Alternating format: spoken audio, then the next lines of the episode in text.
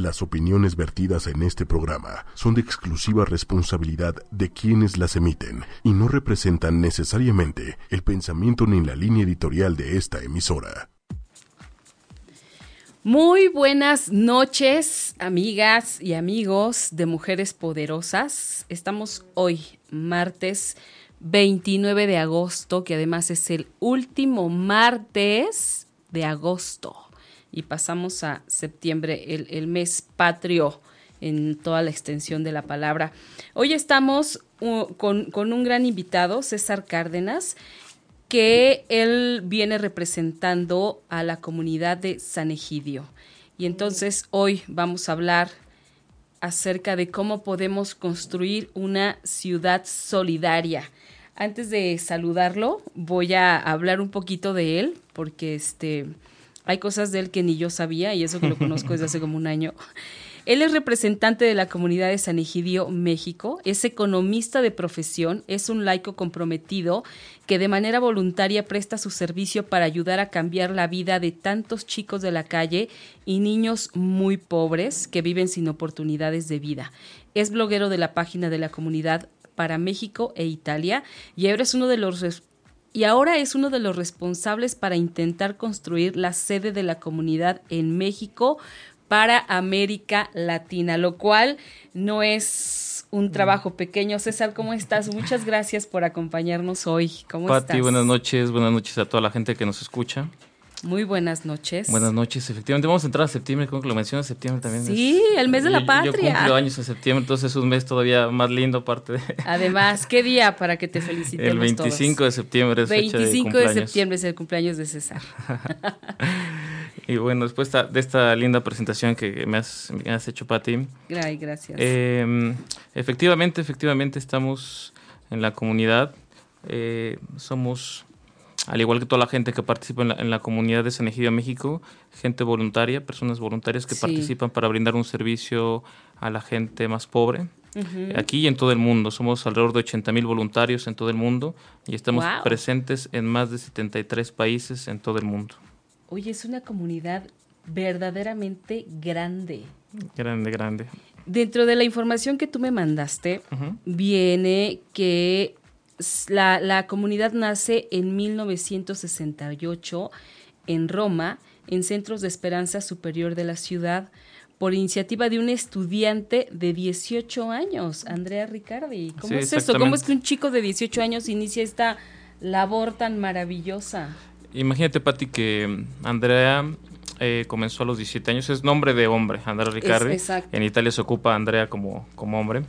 Eh, estaba estudiando la prepa está estudiando la prepa y él, él se hizo una pregunta profunda cuando era joven, porque veía la realidad de las chabolas romanas. Las chabolas romanas son estos como cinturones de la miseria, equiparando aquí a, México, estas eh, eh, periferias de la ciudad muy pobres, con, eh, donde hay muchos niños sobre todo, gente que, que, vive recogiendo basura, que vive en muy malas condiciones. Entonces, él se preguntaba y decía, ¿cómo yo puedo cambiar esta, iniciar a cambiar este mundo? ¿Cómo yo puedo cambiar a la sociedad? Entonces, eh, a los 17 años se formuló esta pregunta, ¿no? Eh, y muchos, muchas de las personas que de pronto lo, criticaban o que decían, bueno, es que tú eres un joven, ahora lo puedes hacer porque tienes el tiempo, después descubrirás a la familia, descubrirás que las responsabilidades de la vida y no lo podrás hacer más. Entonces le decían, esto es algo lindo, que al que lo hagas es un juego de niños, pero cuando te enfrentes en el mundo real, todo esto se desvanecerá.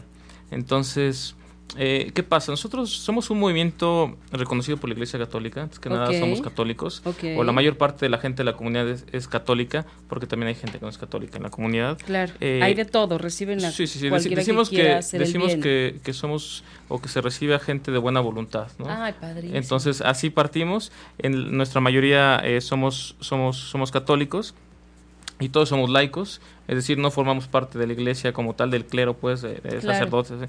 Eh, es, y por eso nos decimos que somos laicos. Esa es la parte laica de la iglesia. Y eh, bueno, todos tenemos nuestro trabajo, nuestra, nuestra familia, nuestros problemas, nuestras limitaciones también, porque eh, este, como todo mundo, todo, todo mundo tenemos nuestras limitaciones, nosotros también las tenemos. Entonces, ¿qué pasa? Que Andrea comenzó a formular esta pregunta, invitó a sus compañeros y comenzaron eh, a estudiar siempre en torno al Evangelio. entonces, pusieron al centro algo más grande que su persona, pusieron algo más centro que su individualidad, pusieron al centro algo que no eran sus palabras, sus conocimientos, sino pusieron nosotros como creyentes en el Evangelio como una verdad, una verdad de vida y un camino de vida. Entonces ellos comenzaron a estudiarlo, comenzaron a reflexionar y se dieron cuenta que en el Evangelio eh, Jesús siempre habla de los pobres y de la ayuda de los pobres y de cómo Jesús caminaba por las calles y se encontraba a los pobres, cómo curaba a los heridos, cómo curaba a, los, a los ciegos, cómo les devolvía la vista. Y entonces de pronto esto eh, no es solamente una historia bonita del pasado, una narración del pasado. Yo siempre, cuando me preguntan por qué la, belleza del Evangelio, y yo les comento que la belleza del Evangelio radica en que siempre es actual, siempre es vigente. Un ejemplo pequeñísimo, concreto, eh, mucha gente conoce esta historia de, de, cuando Jesús resucita a Lázaro, ¿no? Que le dice, levántate, ven y anda. No sé si la has escuchado. Sí, claro, es, muy, es muy conocida. Entonces, podríamos parecer que fue algo que pasó hacia, hacia atrás, ¿no? Pero en cambio el Evangelio, ¿qué nos dice? Cuando lo traducimos en términos actuales, el Evangelio, por ejemplo, habla de, de, Lázaro eh, como este que estaba muerto, alrededor ya no había esperanza, la gente le decía, Marta le dice a Jesús, Señor, ya inclusive huele mal el sepulcro, ya que haces ahí, ya no vas a poder hacer nada. Eh, habla, habla, es la resignación de, la gente que ya no se puede hacer nada. Eh, se tenía que quitar una piedra del sepulcro para que Lázaro pudiera salir y de pronto eh, Jesús les dice a los demás, bueno, ustedes que están ahí viendo, quítenla. Ustedes pueden hacer algo, quítenla.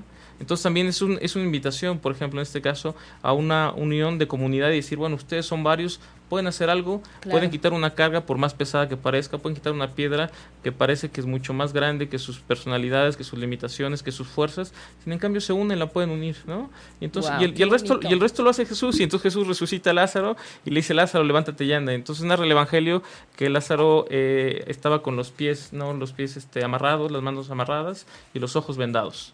Entonces eh, Jesús le, dice que, le quiten toda la cosa de los ojos, de las piernas. Entonces nosotros decimos, bueno, es que a veces somos como Lázaro, ¿no? Cuando estamos, cuando encontramos a Jesús que parecemos andar por la vida sin sentido, medio, medio muertos inclusive, ¿no? En, lugar de, en lugar de sobrevivir, parece que estamos sobremuriendo la vida. Ay, qué horror. Y, y no tenemos un sentido, parece que tenemos los ojos vendados, no vemos ninguna otra realidad tenemos las manos atadas, los pies atados, no nos la permiten... desesperanza total. Exactamente, y cuánta gente no, no conocemos así, cuánto dolor no hay en el mundo, y de pronto entonces el encuentro con Jesús es no es una cosa simbólica, sino una cosa que te dice, bueno, yo te quito las ataduras, tú puedes hacer algo con tu vida, tú puedes levantar la mirada hacia los demás, puedes quitarte la venda de los ojos y comenzar a descubrir una realidad, un mundo más bello dentro de todo este dolor que hay, dentro de, de todas estas necesidades que hay en tanta gente.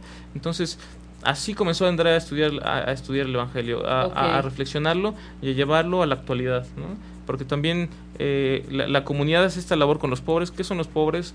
Eh, aquellos que no tienen que comer, aquellos que no tienen de beber, aquellos que no tienen techo, a los inmigrantes, a los enfermos, a los discapacitados.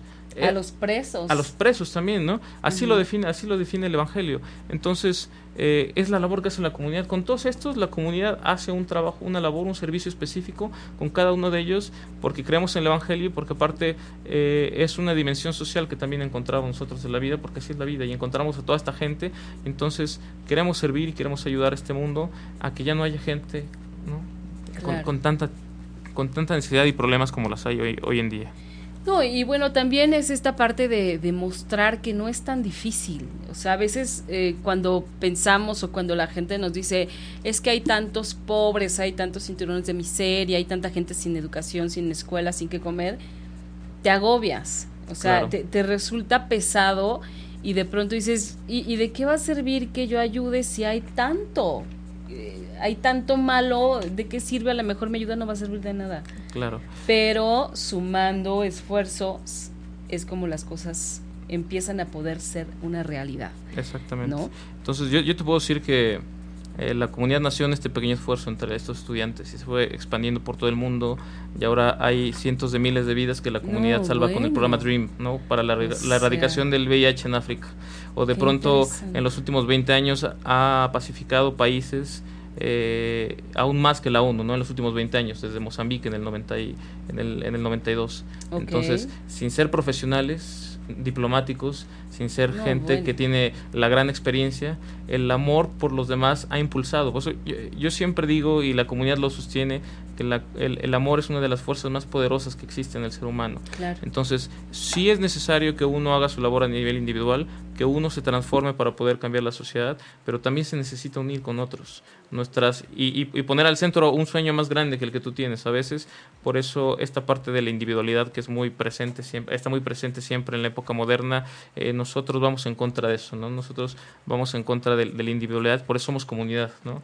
Queremos ser esta familia universal grande eh, y, y los esfuerzos que hace la comunidad no son aislados ni son únicos y tienen grandes frutos ojalá al día de hoy haya alguien que de pronto diga, yo también quiero experimentar esta vida, yo también quiero conocerla y, que nos llame y que nos diga, porque también es parte de esto, ¿no? Nosotros aprovecharemos bien el tiempo si hubiese algunas personas que se comunicaran y dijeran, bueno, yo cómo puedo, yo cómo puedo hacer, cómo puedo participar, cómo puedo mejorar mi mundo. Vas a ver que sí, porque además lo explicas de una manera tan, digo, bueno, a mí el, día que nos vimos para platicar del programa, me convenciste en 10 minutos. O sea, oye, y mira, quiero aprovechar están mandando saludos desde Nicaragua. Un saludo desde la comunidad de San Egidio, Nicaragua. Hazel Maciel. Muchas gracias a todos los que están escribiendo. ¿Tienes muchos fans? Tengo muchos, no, muchos, no sé si muchos fans, pero sí muchos buenos amigos en todo el mundo. Hazel es una muy buena amiga de la comunidad. Mando saludos a todos los amigos Mons Bravo, Marianita Monroy, Oscar Eduardo, te felicitan. Bueno, qué maravilla. Mons Bravo. Oye, bueno, regresando al tema, ¿cómo es que empieza en México? ¿Quién, quién lo trae? Este, ¿Cómo inicia aquí?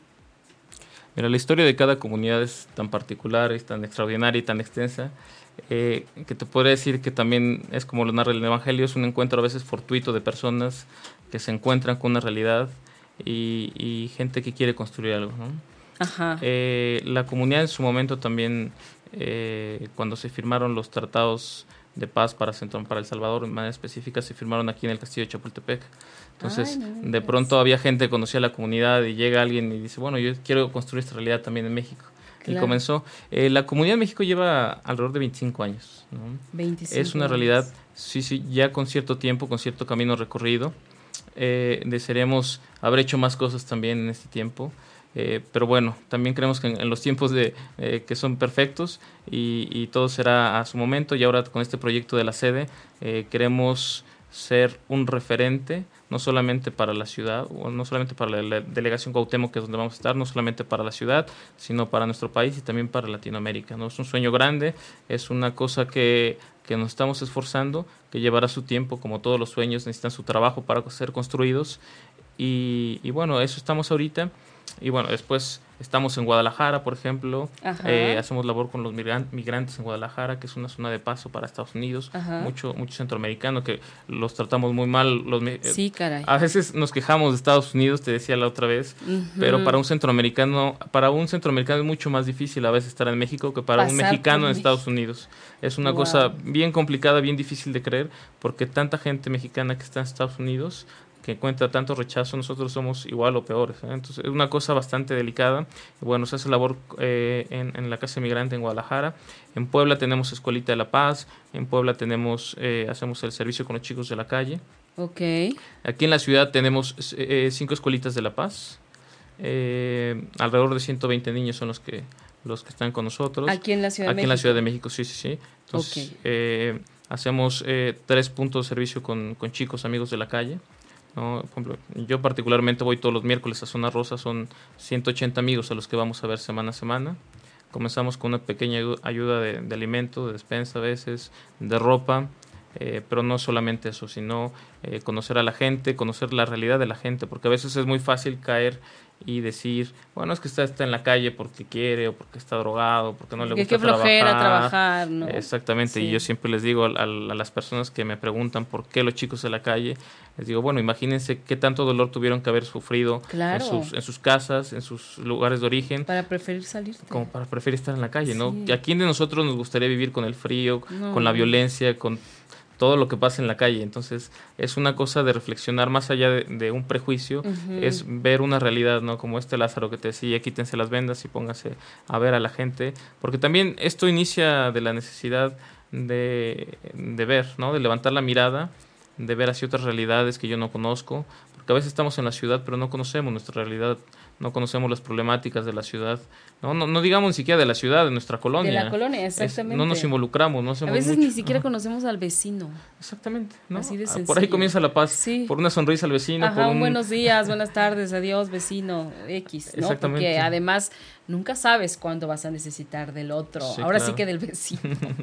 Oye, pero a ver, ¿por qué específicamente en la zona rosa? Me gustaría que, que la gente supiera cómo es la manera en que ustedes trabajan como por zonas. Sí, sí, sí. Somos eh, eh, pequeños grupos. somos, en Zona Rosa somos como 35 personas que participamos semana a semana. Ok. Eh, somos grupos que están, cada quien va a un servicio y está exactamente en ese lugar, va semana a semana, va semana a semana. Entonces, por ejemplo, este, este punto Zona Rosa lo iniciamos hace dos años.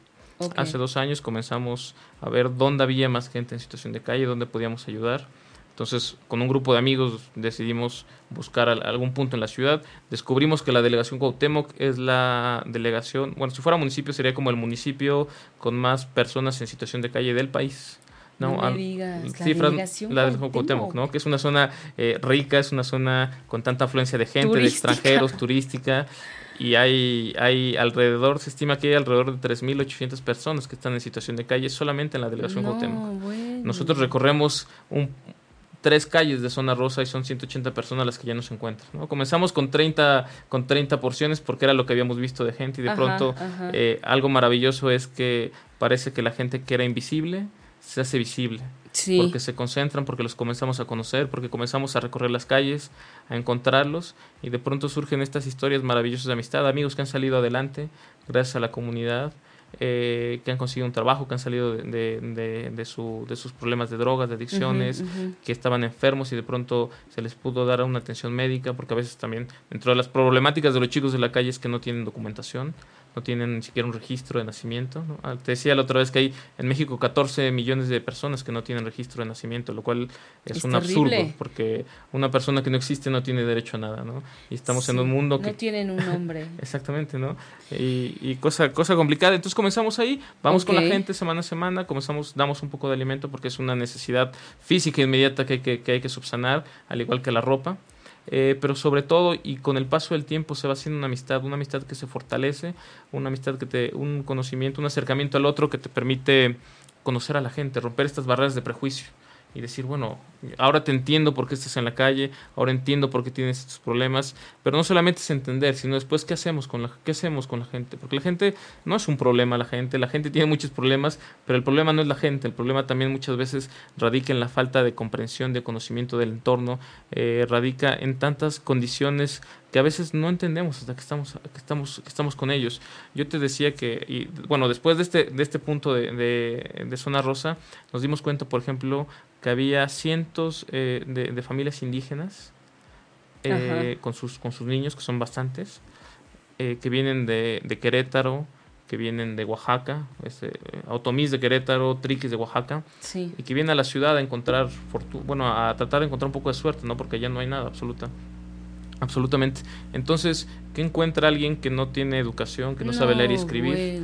Encuentra rechazo solamente y está en la calle a veces pidiendo y, y se queda a dormir en la calle y, se, o se pone a vender algo, ¿no? Y, tiene, y están con los niños y los niños no van a la escuela porque no están registrados, no van a la escuela porque los papás eh, no saben a dónde ir, con quién acudir. Yo te decía muchas veces que los niños, ahora que se hace el registro por internet de la SEP, eh, no pueden entrar a la escuela por la sencilla razón de que los papás no saben ocupar una computadora. Es ridículo, es ridículo. Y van a la escuela y en la escuela le dicen, es que yo no sé ocupar una computadora. Bueno, y los mandan a un café internet para que les ayuden y a veces no, nadie les ayuda. no, no, seguro nadie les ayuda. Entonces, si te tomas 10 minutos para platicar con alguien, entenderse un poco su historia, por qué vive así y sobre todo cómo se puede ayudar, entonces se te abre un panorama diferente de la vida, porque también nosotros decimos que quien, eh, que quien voltea a ver a los pobres, quien se identifique con un pobre, también está tocando a Jesús. ¿no? en el Evangelio nos dice Jesús, eh, con lo que has hecho con estos hermanos míos, los más pequeños, lo has hecho conmigo Entonces también la calle, también los pobres tienen un sentido de, sacralidad, un sentido de, eh, de, identificación con Jesús y, de, y, esto qué nos hace, que nos hace eh, escucharles, nos hace ponerles atención y después de eso cuando entendemos el problema entonces podemos solucionar las cosas, podemos ayudarles. Claro, aparte estamos hablando de un valor universal que es la solidaridad. Claro. ¿No? Así de sencillo. Si, si quiere la gente no verlo por el lado religioso, sí, claro. hay muchos valores que son universales y que tan solo por ahí es donde puedes centrarle. Exactamente, exactamente. Platicábamos en la otra ocasión, si, si, lo recuerdas, sobre este tema, ¿no? Que me, me decía, bueno, es que mucha gente tal vez que no, que no cree o que no, no es eh, muy, muy llegada a la iglesia. Bueno, entonces eh, los valores cristianos son valores con una universalidad tal claro. que es complicado estar en contra de ellos, ¿no? Sí, ¿cómo le haces? Entonces, eh, creo que cualquier persona que pueda tomarse el tiempo, la delicadeza para, para, para, para ir con la gente, con los pobres, se va a dar cuenta de que hay un mundo que desconoce totalmente, porque también eh, un, un, pobre es a que también que te da la amistad eh, de manera sincera, porque no te puedo dar nada a cambio. Estamos en un mundo donde lo material es lo que vale, ¿no? donde, donde si yo no produzco nada, yo no valgo. Entonces un pobre no vale porque no produce nada, un anciano no vale porque, ya no? produce nada, un desempleado ya no vale porque no produce nada, un joven que apenas está acabando sus estudios no produce nada, no vale, no encuentra oportunidades. y entonces llegamos a una cultura de resignación total, una cultura de lo imposible donde parece que ya no podemos hacer nada, que nadie puede hacer nada, que todo el mundo es como Lázaro y tiene los pies y las manos atadas y no, no podemos construir porque nos resignamos a que ya nada se puede hacer. No, y que no y que no eres capaz de ver al de al lado, no es como, bueno, pues yo ya tengo mi chamba, mi trabajo, mis cosas, mi casa, mis actividades, pero a veces el que los tengas ahora no quiere decir que lo vas a tener siempre. Claro. Te voy a decir, el otro día vi una película, no quiero decir el título porque creo que me puedo equivocar, pero había, hubo una situación, era acerca de un indigente, de un hombre que había sido una persona normal, ¿no? Con estudios y con un trabajo y demás, y de pronto se convirtió en, un indigente por muchas razones, pero ¿No, alguien, es la de Richard Gere? Es la de Richard Ah, bueno, yo te voy a, así, ah, te voy a hacer, te voy a interrumpir y ver un paréntesis. Richard Gere estuvo con nosotros en Roma presentando esta película que se llama Los Invisibles. Exacto. y hay una parte, un diálogo en donde una persona dice que las razones por la que un indigente es indigente pueden ser un abanico de posibilidades. Claro.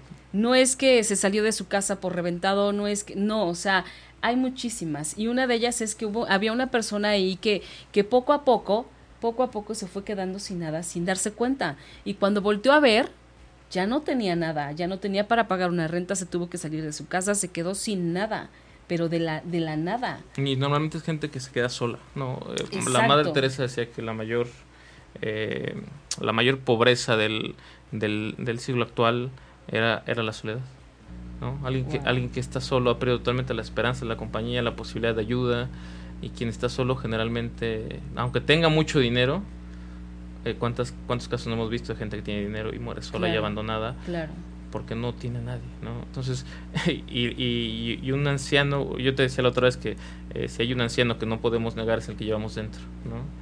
Y en algún momento, en algún camino de vida, muchos, muchos de nosotros, esperemos nosotros también estar ahí entre ellos, llegar, a, llegar a ancianitos y contar con gente con la que, con la que podamos con la que podamos contar. Exactamente, no, no, no pasar nuestra vejez en soledad y si es así es porque estamos lo suficientemente fuertes o porque así lo elegimos, ¿no? Pero no porque no nos quedó de otra o porque nadie nos voltea a ver, ¿no? Y, y por ejemplo, a ver, eh, ya hablaste un poco de los niños que, les dan la, Escuela de la Paz. Sí, sí, sí. Hace poquito ustedes tuvieron un evento bien interesante que fue la colecta de útiles escolares. Así es. Cuéntanos cómo lo hacen, porque es de lo más sencillo, de verdad. De, de repente a veces no hacemos las cosas porque no sabemos a dónde tenemos que ir o con quién tenemos que ir, pero me parece que ustedes lo ponen como muy fácil, muy accesible de llegar. Mira, todo lo, todo lo que hacemos en la comunidad está centrado en la amistad. Y te, voy, a explicar por qué. Porque el picnic también hicimos un picnic solidario. Nos pusimos en algunos puntos de la ciudad. ¿no? Eh, llevamos un poco de comida para compartir con los amigos. La gente llegaba y preguntaba, ¿qué estás vendiendo? No, no estoy vendiendo, estoy regalando un poco, estoy pidiendo, pidiendo ayuda para los útiles de los niños. Y tantos amigos que tenemos a lo largo de este camino, de este tiempo, eh, van y, llevaban los útiles y compartíamos un poco de refresco, nada, nada tampoco nada muy elaborado, o sea, algo también eh, bastante sencillo, algunas tortas, alguien llegó por ahí tinga, este, entonces, con un picnic en familia compartimos, nos unimos, nos basamos en la amistad para hacer esto y la gente llega y, y, tú puedes encontrarte a tanta gente en ese día. En un día nos encontramos 50, 60 amigos, 70 amigos, dependiendo del punto donde estaban, tal vez más, un poco menos. Y, y tenías espacio para encontrar a la gente, para compartir, para actualizarte sobre lo que pasa en su vida, también una manera de acercarte a la sociedad para decir, bueno, estamos haciendo esto, quieres quieres venir y entregarlos tú, también participa, quieres hacerlo, adelante, hazlo. Eh, no hay ninguna barrera para que no lo puedas hacer, simplemente tienes que tomarte el tiempo para, para, para poder hacerlo y así llega la ayuda. Y todas las cosas que hacemos en la comunidad tienen están bajo este carisma que es la amistad, ¿no? Desde, la comunidad más pobrecita, tal vez en Malawi, en Cuba, o las comunidades más este, más, más, más hermosas como en Roma, que es la más grande, eh, se hace bajo este mismo, bajo este mismo tema de la amistad. Qué bonito. Y, es algo muy sencillo y que ayuda, porque al final conseguimos el apoyo para nuestros niños de las escuelas de La Paz, ¿no? Y son niños que con los útiles, o sea, con el apoyo para los útiles, porque ahora comprar útiles escolares a veces te deja también en la calle que es demasiado lo que se gasta. Eh, Mi hijo tan solo necesita 12 cuadernos. Imagínate, ¿no? O sea, con lo que gana la gente que, que están eh, con tanta pobreza. Entonces, eh, con gestos tan sencillos se puede ayudar a, a, la gente, a estos niños, ¿no? Estos niños de nuestras escuelitas de La Paz, que son niños entre 6 y 12 años, que, eh, que, les ayudamos a encontrar un entorno diferente al que la sociedad les ha dado, ¿no? Eh, un entorno de amistad, un entorno de, compañía, eh, de, compañía, un entorno también de que aprendan a ser niños. Muchos de estos niños en algún momento o no estaban registrados o venden por las calles, ¿no? Entonces, Ustedes realizaron también una campaña mundial para el, para el registro civil, para registrar a los niños. Sí, sí, sí. Eh, es parte de un programa mundial. que se llama Bravo. Este programa sobre todo opera en, opera en, en África, pero hemos tomado algunas, algunas eh, cosas de África para poder hacerlo también, porque aquí también hay mucha gente, ¿no? En África es una realidad mucho más compleja porque eh, es, es, altísima la tasa de los niños que no se registran. ¿no? O sea, es algo así como dos de cada diez niños están registrados solamente en África. Wow. Y aquí, aquí no estamos tan lejos, ¿eh? te decía que son 14 millones de, de, niños los que, eh, los que no, bueno, 14 millones de personas, un 80% de ellos son niños los que no están registrados. 80% de niños. Entonces imagínate, son, estamos hablando de 10 millones de niños los que no están registrados, que no pueden entrar a la escuela porque no tienen un acta de nacimiento. México es uno de los países a nivel Latinoamérica que no, que si tú no tienes tu acta de nacimiento no puedes entrar a la escuela. Qué barbaridad. Entonces, y se vuelven obstáculos pequeñas piedritas que al final van haciendo le hacen? Porque también además, a ver, no tienes nada y ahora consíguete un acta de nacimiento. Exactamente, ¿no? Y los papás a veces también no están registrados, entonces registra un adulto son, es un proceso medianamente eh, complejo y después eh, consigue los papeles y después el niño, pero entonces el niño ya en, en, ese momento ha perdido un año, un año y medio de escuela y después eso difícilmente, eh, difícilmente lo recupera o se rezaga y a veces estamos en este entorno donde a, la gente le hacemos burla, a los niños en la escuela se hacen burla, no quieren ir a la escuela ya no, entran ya no quieren ir, les da pena, entonces es un problema complejísimo. Entonces a estos niños los ayudamos nosotros primero a ser niños, ¿no? A cantar, a jugar, sí, a que aprendan un poco español, matemáticas, también a que tengan una mirada universal del mundo, que sepan que hay un mundo más grande, que hay otros países. ¿no? A veces mandamos con los amigos cartitas o videos de, otros lados, de, de, otras comunidades del mundo, donde se ven unas realidades que aparentemente son distintas, pero en el fondo son las mismas problemáticas, ¿no? Que, nacen muchas veces de, la pobreza o de la violencia. Ok. Entonces, ajá. Y bueno, aquí en México llevan 25 años. Exactamente. A lo largo de estos 25 años han ayudado a no sé qué número tan más grande de personas. ¿Estas personas a las que ustedes ayudan devuelven la ayuda? Sí, mira. ¿Sí se integran a la comunidad? Eh, varía, varía. Yo te puedo decir que eh, más allá de creer nosotros en una corresponsabilidad, que decir yo, yo te cobro algo por lo que estás haciendo o yo te devuelvo algo por lo que yo te estoy ayudando a hacer. Eh, para nosotros es un triunfo si un niño que no tuvo la oportunidad de estudiar estudia. Eh, nosotros eh, estamos eh, bien servidos si la gente de pronto, porque a veces son transitorios, ¿no? Por ejemplo, los migrantes. Sí, claro. El, migrante pasa ahí y le ayudamos un poco de alimento y de comida, a curar las heridas y a que siga su camino, ¿no? Eh, difícilmente un migrante podrá regresar a decir, bueno, ¿no? Pero, pero, es gente también que en algún momento, eh, después de algún tiempo se acerca y nos ayuda y nos dice, se vuelve parte de la comunidad, ¿no? también puede pasar, o ayuda a otros eh, dentro, dentro de sus posibilidades, ¿no? Claro. Em, entonces, es algo lindo porque también entre los pobres ayudan. Nosotros decimos que no hay, eh, no hay persona tan pobre como para no poder ayudar a los demás, o no hay persona tan débil como para no poder ayudar a los demás. Entonces un pobre también puede ayudar a otro pobre. Nosotros somos pobres porque cuando yo quiero llevar comida para 180 personas los miércoles no puedo. O sea, mis posibilidades no, me lo dan. pero entonces yo me vuelvo pobre por los pobres e intentamos buscar la ayuda con alguna empresa, ayuda con más gente y vamos y tocamos las puertas y es ahí cuando nosotros nos sentimos pobres, porque también nos dicen no. ¿No? Así como, como nosotros le decimos a los más pobres no, así ellos nos dicen no. Entonces podemos entender un poco esta, esta, esta situación de por qué yo te voy a dar a ti, ¿no? ¿Por qué tengo que desprenderme algo que es mío para dártelo a ti? Ok. Entonces es una dinámica ahí bastante, bastante curiosa, porque también eso nos, nos inspira, te inspira a cambiar. Un pobre te evangeliza, un pobre te enseña el valor de la amistad, de la vida, también del dinero, de las situaciones, dimensiona tu vida en cuanto a los problemas que, que tú tienes y que ellos tienen, ¿no? que son de una magnitud mucho más grande porque mientras más pobre eres, los problemas, aunque sean pequeñitos, agobian toda tu existencia. Claro. Oye, y por ejemplo, ya nos contaste qué, qué hacen con los niños, ¿no? ¿Qué hay de los adolescentes? Ok, excelente pregunta. Por ejemplo, mira, estos niños de las escuelas de La Paz, no siempre son niños. Claro. Pasan los 12, 13 años y ya no ya no ya no les inspira mucho el jugar, ya no les inspira mucho el cantar con los más chiquitos. Entonces, se forma un movimiento que se llama Jóvenes por la Paz. Jóvenes por Jóvenes la Paz. por la Paz que son eh, eh, adolescentes entre 13 y 18 años que, eh, que, siguen este camino de la comunidad, que siguen este camino de la convivencia, que después comienzan a visitar a los asilos, que comienzan a ayudar ahora a los más pequeñitos a dar, a, dar las clases, ¿no? Entonces comienzan a tener otra mentalidad, una mecánica de vida diferente y son estos que comienzan a aprender y comienzan a crecer. Y los que anteriormente después fueron jóvenes por la paz son los, son los universitarios que, siguen el camino de la comunidad, que siguen la vida de la comunidad. Así se ha hecho en tantas partes del mundo y es como se ha roto muchas veces el ciclo de pobreza, de violencia, de marginación, de soledad, de tantos adolescentes que no tenían una esperanza de vida.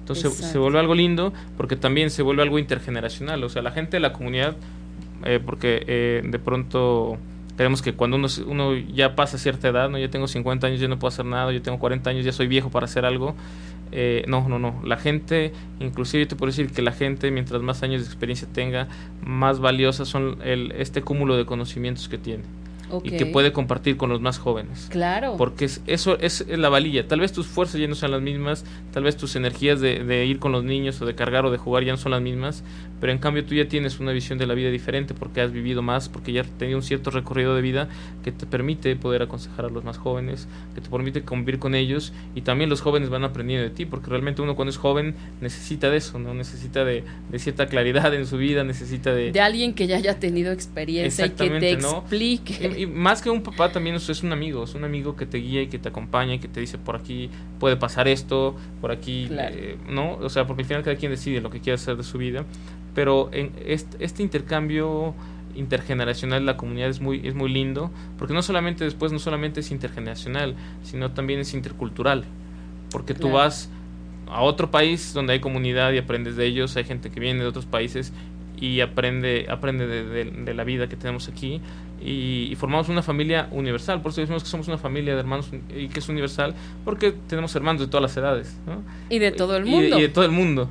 Claro, lo cual es padrísimo. Exactamente. Llegar a otros lugares y conocer siempre a, y tener siempre dónde llegar y tener siempre amigos por todos lados. Exactamente, y es una familia, porque tú llegas y te reciben con los brazos abiertos, te explican cómo es la vida, ya ibas conociendo y te abres un horizonte de la vida que muchas veces no puedes conocer cuando no has vivido esto. Ok.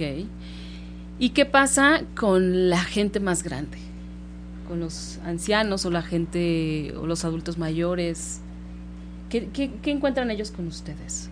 Bueno, eh, en primer el, el primer pilar de la comunidad decimos nosotros que es la oración. Okay. La oración es lo que constituye la base de la comunidad y es el primer pilar. El segundo es el, eh, el servicio a los pobres y el tercero el trabajo por la paz. Entonces, partimos de la oración, ¿no? Porque creemos que la oración libera tantas energías positivas, tantas energías lindas, que nos ayuda a, comprender la realidad del mundo, que nos ayuda a reflexionar, que nos ayuda también a aligerar nuestras cargas de, problemas diarios.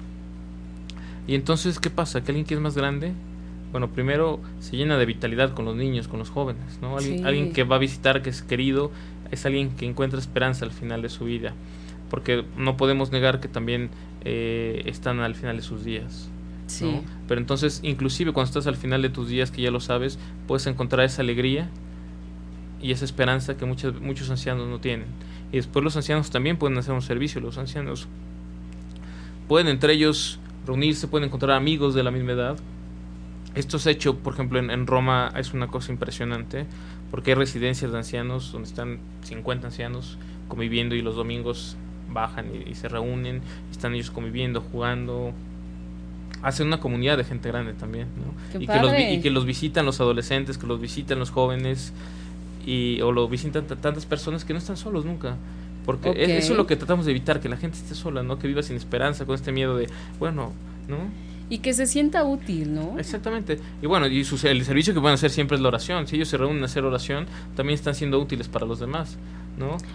O lo que platicábamos el otro día, que de repente también eh, enseñar a otros a leer, a escribir, porque ustedes eh, eh, auxilian o apoyan a mucha gente que no sabe ni leer ni escribir y hay que enseñarles. No, eso, eso lo Y es gente que ya no lo puedes, ya no las, o sea, son son adultos que ya no pueden entrar a la escuela de la paz, a la escuelita de la paz. Sí, porque los niños son muy complicados. O sea, imagínate. Mi papá toma clases, o sea, que tu papá tome clases contigo sería absurdo. Sí, sí, sí. Pero bueno, entonces lo que platicábamos también que te decía, bueno, podemos, si hay gente que de pronto de, de, de cierta edad que ya está jubilada, que quiere hacer algo también bonito su vida, sea, puede venir a la comunidad y podemos hacer algo lindo para enseñar, por ejemplo, a las madres indígenas, ¿no? A leer y escribir, ¿no? Claro. No se necesita, no se necesita gran, gran, eh, gran fuerza, sino más que nada la voluntad de querer hacerlo. Tiempo, ¿no? Porque al final la, la gente, el conocimiento, a diferencia de la comida, ¿no? Si yo te doy la mitad de mi comida, yo me quedo con la mitad y tú con la mitad. Pero si yo te paso mi conocimiento, el conocimiento se multiplica. Claro. Porque tú, yo lo tengo y tú lo tienes ahora. Claro. Entonces, es también una manera de poder hacer crecer y poder ayudar sin importar la edad que uno tenga. Ok. ¿Y cuántos años llevas tú en la comunidad, colaborando con, la comunidad? Yo voy para seis años. Seis años. Yo voy para seis años, así es. Wow. Y dentro de estos seis años que llevas ahí, ¿tú qué es lo que percibes que más hace falta aquí en México?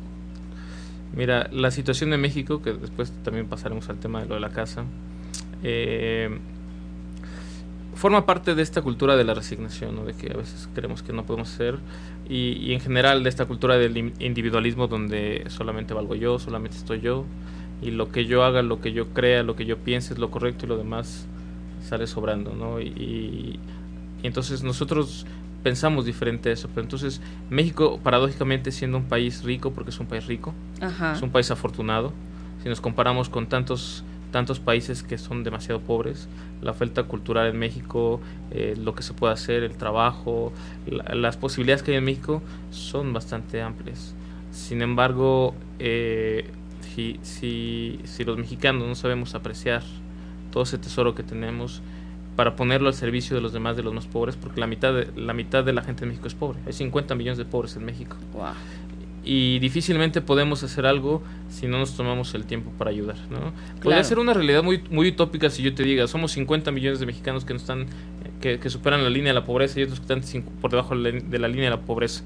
Si una sola persona se dedicara a ayudar a otra persona, y todos lo hicieran, no, bueno, no habría más pobres en México. Exactamente, la cosa se pondría parejita. ¿No? Entonces vamos un pobre a la vez y a veces salvando un pobre salvas y cambias también el mundo. Exacto.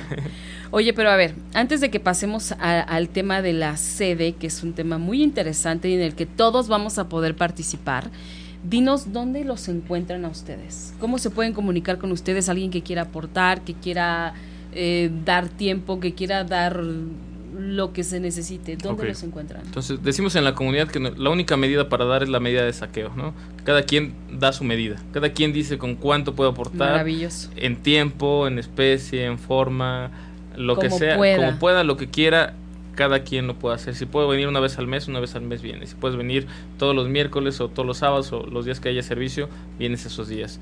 Y, si solamente es bueno, yo puedo dar... Eh, ¿Dónde nos localizan? Les dejo el teléfono que es el 4751. 5148 es el teléfono de recados. Yo, si me dejan su nombre, yo después me, comunico con, cada uno de ustedes. Okay. 47 51 51 48. Okay. Ahí pueden dejar su recado. Exactamente. Y después yo me comunico con, con, ustedes. Eh, también tenemos el Facebook de la comunidad. Nos encuentran, nos buscan como Comunidad de Santegidio, México. Sant, Sant, con T, Ajá. Sant Egidio con G de gato. Ajá, y sin H. Y sin H, México. Todo junto. Comunidad Sant Egidio México. Exactamente, o nos escriben o nos escriben por correo a info arroba santegidio.org.mx Ahí también nos encuentran, también Twitter también nos encuentran como Santegidio México, ¿no? arroba Santegidio México, o si me quieren escribir a mí directamente me encuentran como arroba César con doble S guion bajo 1986, también con mucho gusto les, les contesto a, las dudas que puedan, que puedan llegar a tener. Qué maravilla. Ahora, cuéntanos de este nuevo proyecto por el que están ahora luchando y del que necesitan apoyo. ¿De qué se trata? Mira, Pati, este, este nuevo proyecto eh, nace también de la necesidad de, eh, de querer hacer algo más grande en México, ¿no? De que seamos un referente para las instituciones, seamos un referente inclusive para el gobierno de dónde pueda acudir. Yo te pongo el ejemplo de que eh, el, gobierno de Angela Merkel en Alemania va a la comunidad y pregunta cómo hacen con este tema de los corredores humanitarios en Siria, ¿no? O de estas políticas migratorias, porque en Europa sabes que están cerrando todas las fronteras a los migrantes que, salen de Siria, de esta guerra terrible, que van hacia Líbano y después pasan por estos viajes hacia el, eh, viajes de la muerte que le llaman, hacia, hacia Grecia, hacia Italia, para buscar un poco de, nuevas oportunidades, oportunidades de vida. Y entonces van y nos preguntan cómo hacer, ¿no? O sea, la, la eh, la primer ministro más importante del planeta va y le pregunta a la comunidad cómo hacer en estos temas. De ahí hay otros gobiernos que participan. Entonces, ¿por qué? Porque la comunidad no tiene un poderío económico, no tiene un poderío militar. Ok. Eh, pero en cambio la comunidad hace lo que hace porque no quiere que haya gente pobre. La, la, gente de la comunidad es voluntaria, o sea, no percibe ningún beneficio a cambio, no tiene ninguna remuneración, porque lo hace porque lo quiere hacer, de porque quiere cambiar una realidad. Entonces, por eso, por eso, por eso nos buscan, por eso buscan a la comunidad en tantas partes del mundo. Entonces, queremos hacer lo mismo. Y, creemos que lo podemos hacer en México, porque en México hay muchos recursos, porque en México hay mucha gente y también hay gente que no sabe dónde ir. Hay gente que quiere ayudar de pronto y no sabe dónde ir o no tiene la confianza porque también ha habido, ha habido instituciones, ¿no? Decía Papa Francisco, si a ti te gusta el apego material, no te metas ni a la política, ni al seminario ni a una organización civil, ¿no? ¿Por qué? Porque eso no, quien está acá es un poco más por vocación que por una remuneración. Entonces, eh, queremos esto, queremos ser un referente. Claro. Simplemente porque no queremos que, que haya gente que, esté por las calles, no queremos que haya cenitos abandonados, no queremos que haya niños que no tengan oportunidades de estudio. Claro. Entonces, eh, ¿qué hacemos? Vamos a hacer un... Eh, ya tenemos el lugar donde vamos a construir, que está en la colonia Roma. Muy eh, céntrico. Es muy céntrico, está muy cerca de la glorieta de los insurgentes. Ok. cualquiera va a, va a, poder llegar en metrobús, en metro, tantos medios de transporte que hay. comunicado. Y es un centro de formación para tantos jóvenes. También eh, seguramente haremos hay algunas cosas para la gente, la gente en situación de calle, alguna alguna ducha, alguna este algún comedor. ¿no? algo que, pueda eh, algún algún va a ser una embajada de, de defensa de derechos humanos para tanta gente eh, es un sueño grande porque queremos que esto sea a nivel latinoamericano, queremos también que, que nos escuchen los amigos de América Latina, que también puedan venir ellos a, conseguir algún, alguna especie de formación en México para, para poder hacer algo, algo más grande y algo más lindo, pero también necesitamos de tanta gente que nos ayude que nos ayude a construir, que nos ayude a acercarse a ver otra realidad, que quiera realmente cambiar la situación de, nuestra sociedad. No, no, no hablo de manera nacionalista particular México, pero sí que quiera hacer un cambio en la sociedad. ¿no? Quiera, que, quiera erradicar todas estas formas de discriminación. Entonces, eh, la comunidad es un espacio para poder hacerlo. Y ahora es un buen momento porque necesitamos mucha ayuda para, para poder lograrlo. Amigos, ya nos dijeron dónde los encontramos, así que lo que ustedes quieran aportar, lo que ustedes quieran donar, tiempo, dinero, muebles, pintura, lo que sea, es bien recibido. Exactamente. ¿Y más o menos está la obra empezando o, no? Estamos, ahorita estamos en procesos de arreglar todo el tema de los permisos para la construcción, porque también la colonia Roma es eh, necesitan estos estudios de imagen porque es patrimonio de, la ciudad y no se puede modificar. Entonces es un proceso. En, acabamos de firmar el, contrato eh, de este terreno y, y entonces esperemos en un año empezar a construir estamos arreglando, porque también se necesita arreglar los permisos y luego el proyecto ejecutivo, que son toda esta serie de planos que hace el arquitecto, donde diseña exactamente cuánto necesita de cada cosa, ¿no? Cuántos ladrillos, cuántas varillas, ¿no? Todo tipo de cosas y son 200, 300 planos, bueno, los amigos arquitectos sabrán mejor que yo. Claro. Eh, y, esto lleva un cierto tiempo, pero bueno, en ese inter estamos haciendo eventos de recaudación, estamos haciendo cenas, estamos haciendo colectas, eh, estamos saliendo a las calles también a a, buscar estas formas, formas de apoyo, ir a hablar con eh, gente, ciertos empresarios, ¿no? buscar tocar puertas por todos lados donde, nos abran, claro, eh, donde, nos abran y donde haya gente que quiera, que quiera participar. Ok, les volvemos a dar el teléfono 4751 5148. Ahí dejen su recado y César se va a poner en contacto con ustedes. Y entonces, bueno, más o menos como en un año están pensando que empiece la construcción. Si todo va bien ¿Y como cuánto tiempo más crees que se van a llevar para que esté lista? Mira, el, plazo lo tenemos a total de aquí a 3, 4 años. tendríamos que estar ya eh, ¿no? teniendo abierta esta casa totalmente construida y, trabajando para, los pobres. Wow, qué maravilla. Pues ojalá, sea en menos tiempo. Ojalá, ojalá la gente se anime tanto a participar y a dar que en dos años ya esté ojalá, listo. Ojalá que o menos, ¿no? Ojalá que sí. Eh, los milagros existen, déjame. Ah, claro, no, no, mira, eso no me queda absolutamente la menor idea porque nunca tenemos dinero, nunca tenemos. Pero siempre. Pero siempre hay para tanta gente. En Navidad hacemos una comida sumado en varios puntos de la ciudad de Puebla y Guadalajara para más de 4.000 personas en situación de calle. 4.000 personas. Entonces, imagínate los recursos, no. solamente económicos que se requieren, sino también humanos, humanos para las manos que tienen a 4.000 mil personas. Y siempre llega, jamás nos ha faltado un solo peso para completarlo. ¿De dónde? Eh, solamente hay una razón más poderosa, pero. El amor, o sea, lo que hace el amor por el prójimo. Es impresionante. El amor por el prójimo tiene un poder avasallante. Oye, César, este, tú eres economista y tienes, me dijiste que tenías tu trabajo Godín el otro día y demás y tal, pero te das el tiempo, llevas seis años en esto, que no es cualquier cosa, es toda una primaria. Eh, toda, una primaria, ¿no? Seis años no es cualquier cosa. ¿Qué te mueve a ti? ¿Cuál, cuál es, eh, qué te inspira a ti para estar aquí, para hacer todo esto?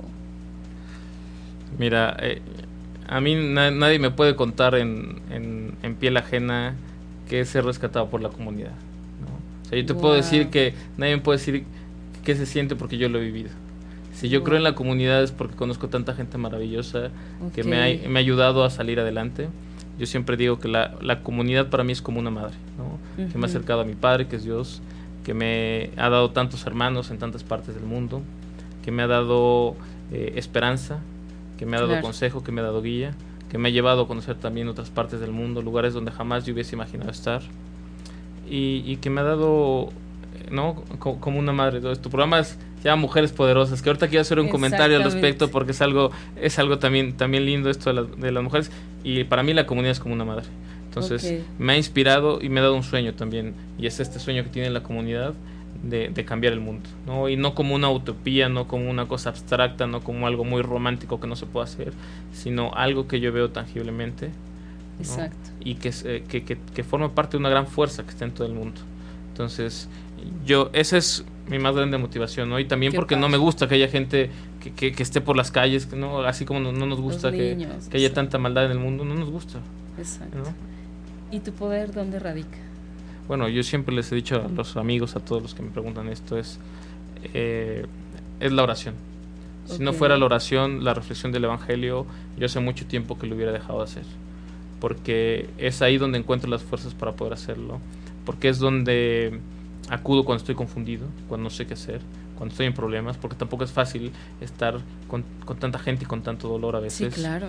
Y entonces eso es lo que te sostiene. Porque es algo más grande que más, más grande que, tus fuerzas. No son tus palabras las que te dan los consejos. Al final el reflexionar el Evangelio es lo que, lo que nos hace también tener una cierta claridad hacia dónde debemos dirigirnos. ¿no? Nunca con nuestras fuerzas, siempre con algo, un poder por encima del que tenemos. Entonces de ahí nace el sustento. Y si yo te digo que si alguien, eh, si alguien me pregunta, yo siempre contesto esto porque es algo, es algo real, no, no es algo eh, ni romántico, ni ficticio, ni inventado, es algo que se vive. Nosotros decimos vivir el Evangelio. Cuando yo te cuento esta historia de Lázaro, decimos vivimos el Evangelio porque estamos tratando de hacer lo que Jesús hacía con, con toda esta gente sin los poderes de Jesús, sin todo el, ¿no? Pero con la fe, con la fe, porque al final, eh, en cierta manera, somos depositarios de esta fuerza, de este poder, de este gran amor que, Jesús tenía por nosotros, y al final es como lo hacemos, ¿no? Pues lo hacen muy bien, la verdad, lo han estado haciendo muy bien. Este, qué maravilla que existan que existan ustedes, que exista gente como ustedes entregadas, que creen en el amor, que creen en la confianza, que creen en que sí se puede sacar al otro adelante. Eso está maravilloso. Nos quedan tres minutos, nos están aquí haciendo señas. Ya se nos acaba siempre rápido que ya, que nos quedan tres minutos. ¿Algo más que tú quieras agregar, que nos quieras contar? Yo aprovechando el título del programa hice una pequeña reflexión, ¿no? Porque hablamos un poco del individualismo, del egoísmo, esta cultura de la resignación y de pronto siempre eh, la mujer en la vida siempre es el pilar y lo, te voy a decir por qué porque es un servicio voluntario por eso también relacionamos eh, el servicio de una mujer con el, la comunidad como una madre, porque las mujeres, las que son madres, sabrán eh, que prestan un, un gran servicio de gratuidad hacia los hijos, un desprendimiento total hacia los hijos que a veces no se valora no se valora porque decimos que no produce nada, porque no está valorado en términos económicos lo que hace una mujer por sus hijos. A veces desvaloramos a una mujer cuando dicen que es ama de casa. Bueno, tú que haces ama de casa, ah, bueno, pero eso no cuenta, eso no es trabajo. No, que es una total aberración que existe. Eh, las madres, en este amor incondicional hacia los hijos, son un antídoto contra el individualismo. Son las grandes enemigas de la guerra, de la violencia, del odio, las madres nos enseñan este valor de servicio, de este servicio de gratuidad, de amor por los hijos, de amor por el otro, de alguien que da la vida por su hijo. ¿no? Entonces, de ahí parte el ejemplo de la comunidad como madre, de ahí tanta, tanta servicio gratuito que tenemos, por eso no creemos en la corresponsabilidad, en cobrar a los demás. Y quien es madre, lo sabe, tú lo debes saber perfectamente qué significa ser. Y esto es eh, la mujer, el ejemplo de la mujer como madre y la, la fuerza de amor es este gran antídoto contra el individualismo. Y es eso también lo que queremos nosotros, romper este ciclo de individualismo. Y bueno, ahora puse como ejemplo, como ejemplo a la madre ocupando el tema de mujeres poderosas, porque también creo, creo que el poder no depende siempre de una cuestión económica o política, sino que radica una fuerza del amor que es una total revolución que con amor se puede cambiar el mundo. El poder es muchas cosas. Exactamente. Muchísimas cosas. Pues bueno, este, muchas gracias por haber estado aquí, por compartirnos y por inspirarnos a, voltear a ver al de al lado. Eh, ¿Qué te puedo decir? Estoy muy emocionada con esto último que has dicho, que es muy lindo, escribes muy lindo. Y bueno, amigos, anímense de verdad, anímense a empezar a hacer algo por, por el de al lado, por nuestro vecino, por el que necesita más que nosotros. Teléfono 47 51 51 48. César, muchísimas gracias por haber estado aquí. No, Pati, a ti, gracias por invitarnos. Ojalá que haya por ahí algunas personas que que se animen.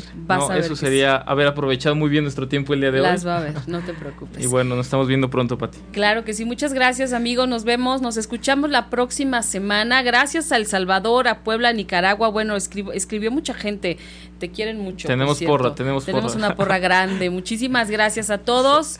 Próxima semana, 8 de la noche en 8 y media. Besos, bye. Si te perdiste de algo o quieres volver a escuchar todo el programa, está disponible con su blog en ochoymedia.com. Y encuentra todos nuestros podcasts de todos nuestros programas en iTunes y Tuning Radio. Todos los programas de ochoymedia.com en la palma de tu mano.